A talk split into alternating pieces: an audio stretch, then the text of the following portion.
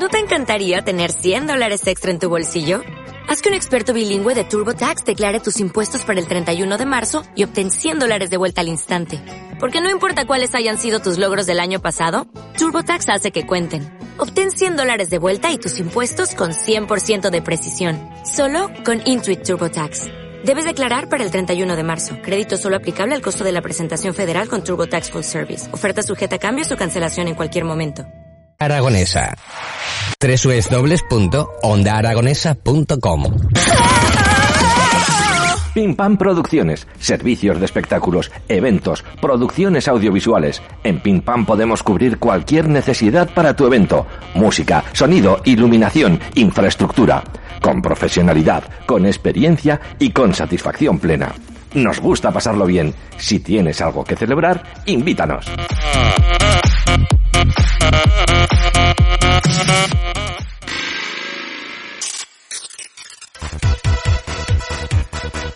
De lunes a viernes, entre las 5 y las 8, a tu bola, con Edu Pisa, aquí en Onda Aragonesa.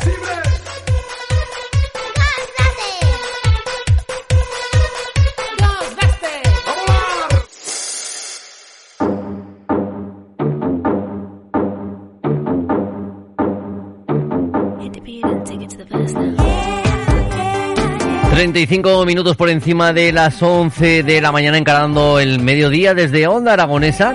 Y como decíamos en el índice de esta mañana, de lo que va a ocurrir en la mañana de Onda Aragonesa, vamos a hablar también de literatura.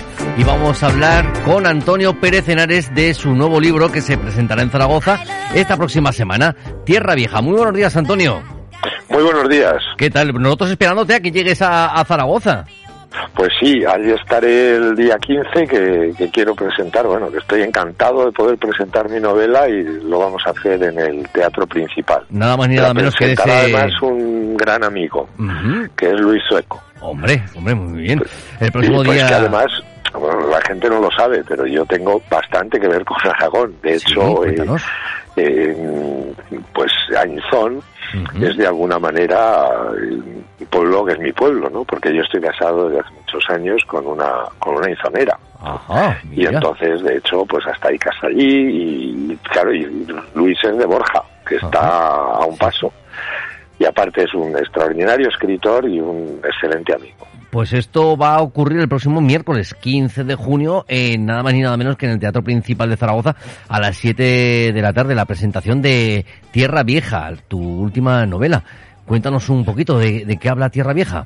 Bueno, pues he querido, de alguna manera Tierra Vieja es un homenaje a, a los pueblos y a las fronteras y, a las gentes. muchas veces en las novelas eh, los personajes centrales son, pues eso, los reyes, los grandes héroes. Bueno, a veces los, los héroes, los que verdaderamente cambiaron y, y vencieron y, se perseveraron en la tierra, fueron las gentes de a pie, las gentes humildes. Y esa frontera medieval, esa frontera de, de muchos años, muy larga, muy dura, eh, entre los reinos cristianos y el Islam, pues fue un lugar donde yo creo que se levantó todo, todo un carácter, toda una dignidad.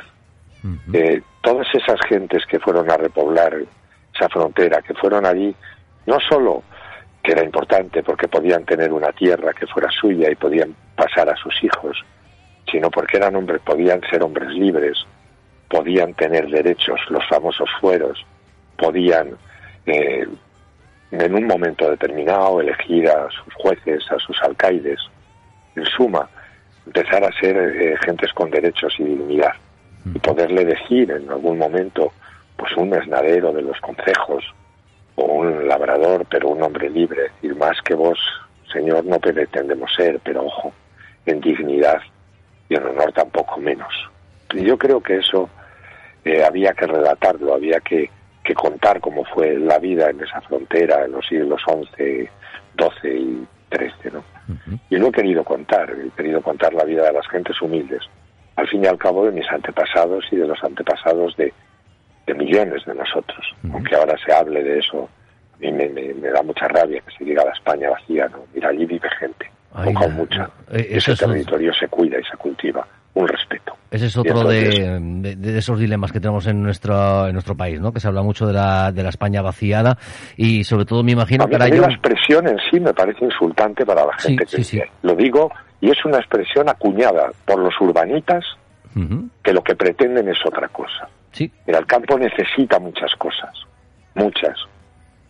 Reatar de políticos haciendo demagogia, ninguna.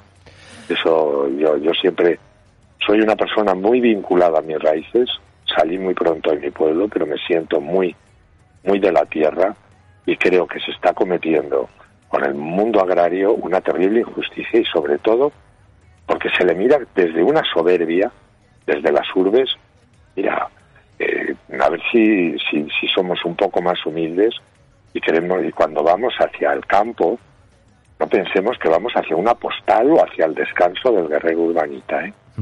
Y yo creo que es una gente que está soportando mucho, que cuida todo el territorio. Esa tierra, cuando tú vas a ella, está así porque hay gente que vive allí y la cuida. Y eso no es una postal. Y esa gente merece un respeto. Es algo que llevo muy dentro y siempre digo. Sí, la verdad es que, está siendo así. Me imagino que ahora ya llevamos unos añitos en los que no se habla de, de, este tipo de cosas y estamos previo a las elecciones. O sea que me imagino que a partir del año que viene volverán a cada uno a coger, desde los diferentes colores, volverán a coger sus banderas para, para, defender y, y, eso, y conseguir esos votos que a lo mejor a cada uno de ellos les puede venir muy bien, pero sin contar con ellos. Sí. En fin, eh, mi novela está situada en la Edad Media y la verdad es que ha sido, para mí ha sido una novela emocionalmente muy importante, lo es, porque, bueno, pues porque yo tengo esas raíces, ¿no? Y yo he querido contar, pues cómo, cómo era la vida ahí, cómo en una noche te podía, podías perderla, porque en esas fronteras el enemigo estaba al otro lado de la sierra y en, y en, y en una noche podía llegar, quemarte tus cosechas, llevarte tus ganados, destrozar tu vivienda, matarte a ti, llevarse eh, cautivos a tus hijos y a tu mujer. En fin, era una vida. También de decirte, se devolvía golpe por golpe. Eso, eso fue así. Esos hombres que, que empuñaban la esquiva del arado podían empuñar inmediatamente la lanza. Fueron las famosas mesnadas concejiles que combatieron al lado de, sus reyes y que fueron importantísimas en esa en ese ensanchamiento de y en, en ese poblar la tierra cristiana e ir despoblando la otra y poblándola de nuevo. Mm. O sea, eso, eso yo creo que es un recuerdo que no hay que perder, que, que la historia les debe a esas gentes eh, algo importante. Yo lo he querido hacer con, con mi novela, ¿no? Como hijo y sintiéndome hijo de, de esas gentes y mm. enraizado con esas gentes. Además me imagino, Antonio, que coincidirá un poquito en fechas con las divisiones, ya más o menos de las que, eh, no las que conocemos actualmente, pero de las divisiones del territorio de, nuestro país, eh, ya constituyendo un poquito lo que podemos conocer hoy en día, ¿no?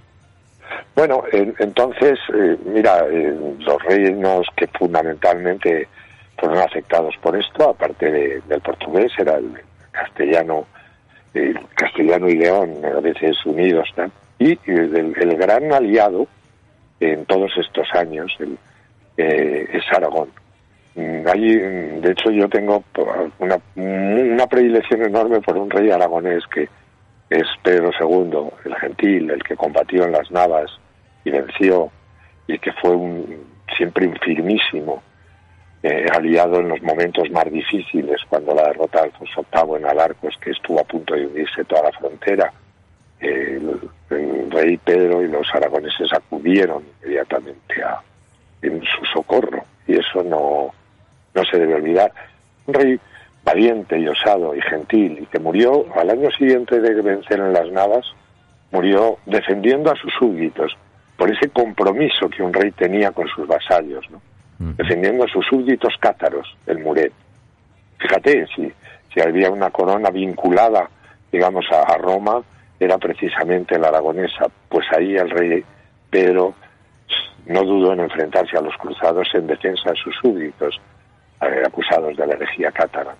Y la verdad es que siempre me ha, en plata, me ha caído muy bien. No puedes evitar en la, a la hora de hacer novela histórica que haya personajes que te lleguen más, ¿no? Sí. Y mira, las fronteras entonces con Castilla eran para que te das una idea, eh, la, potentísima Atienza eh, tiene en, su, su iglesia mm, más antigua, Santa María del Rey, precisamente, una inscripción de Alfonso I el Batallador, por otro lado fundador de Soria, eh, y en tiempos pues fue parte de la tierra soriana. Por el otro lado, imagínate, pues eh, eh, de Molina de Aragón, ¿qué te voy a contar? Sí. Que no sepas, si llegas a Molina de Aragón y en realidad la voz, las primeras voces que oyes ya dices, maños, ¿me entiendes? Y los fueros de Molina, pues mira, ahí están, ¿no?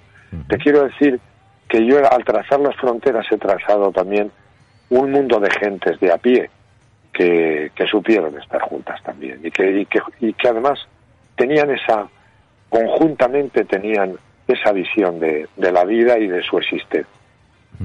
Además, porque incluso de todos estos personajes, ¿no? de los que podemos considerar alguno de ellos hasta esos superhéroes ¿no? de, aquellos años, realmente si, sin el pueblo eh, no hubieran podido llegar absolutamente a nada.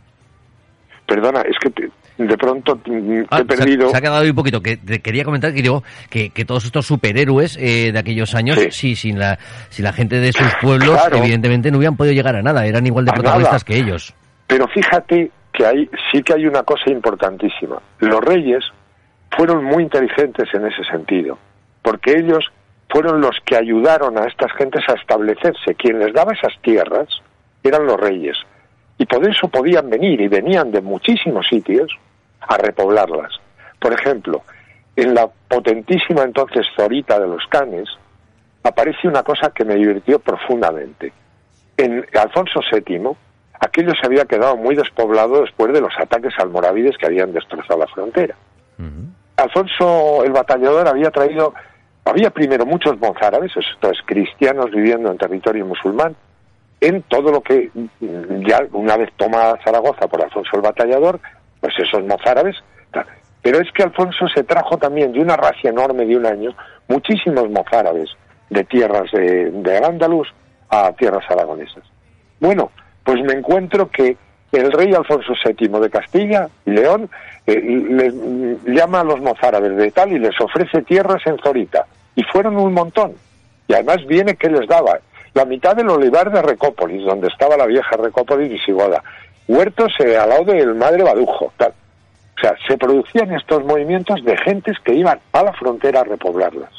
Y entonces, mm, pero me hizo gracia. Y los mozárabes aragoneses de Zorita tenían derecho a tener alcalde propio, porque eh, estaban más con, los ritos mozárabes que, que lo que eran con los cristianos castellanos, por decirlo así. Y lo mantuvieron durante tiempo. O sea, esa imagen de eh, feudal tremenda que a veces por cosa europea tenemos, la Edad Media española tuvo unos elementos característicos muy importantes y que determinaron también que ese pueblo llano tuviera voz y cuidado. A, nada ya estaban haciendo cortes las primeras en León y a nada, cuidado, que cuando había un abuso se le podían plantar enfrente. Y eso sucedió en muchas ocasiones. Mira en Castilla con la rebelión comunera después. O sea, yo creo que, y yo creo que esa dignidad de las gentes sigue y, aflora inmediatamente. En cuanto, en cuanto te vayas a ver al paisanaje, te das cuenta de que, de que hay algo ahí muy profundo, muy serio y muy bueno. Sí, sobre todo eh, ese gen que se nos ha quedado, ¿no? Al, cabo de los siglos que, que, todavía seguimos manteniendo de, luchar por nuestras tierras y, defender nuestro país con, capa y espada. Sí, señor.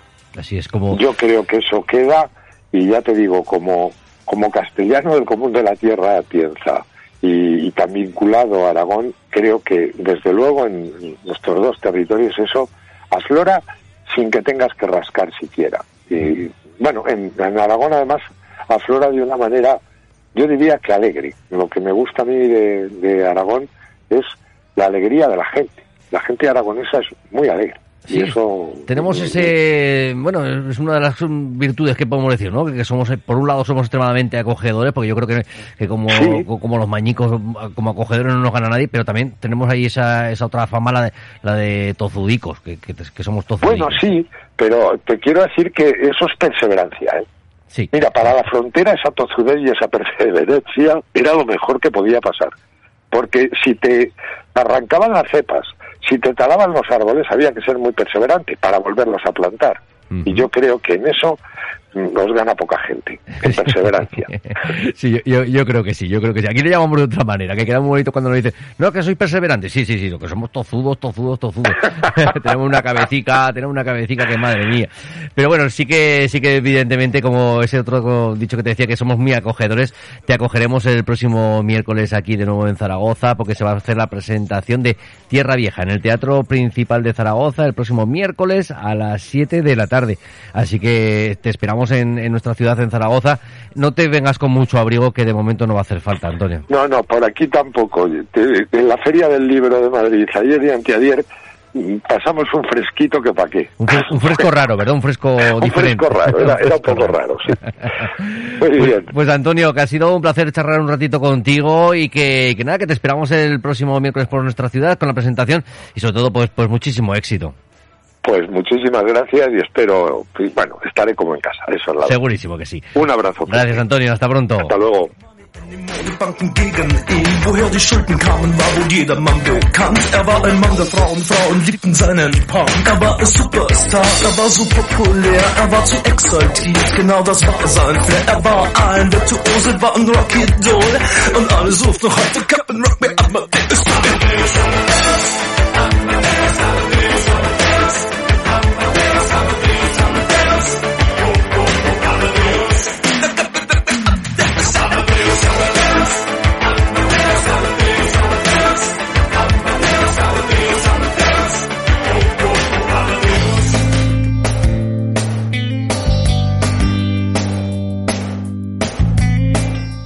Hacerlo por hacer o confiar en Reformas Tuboplástica.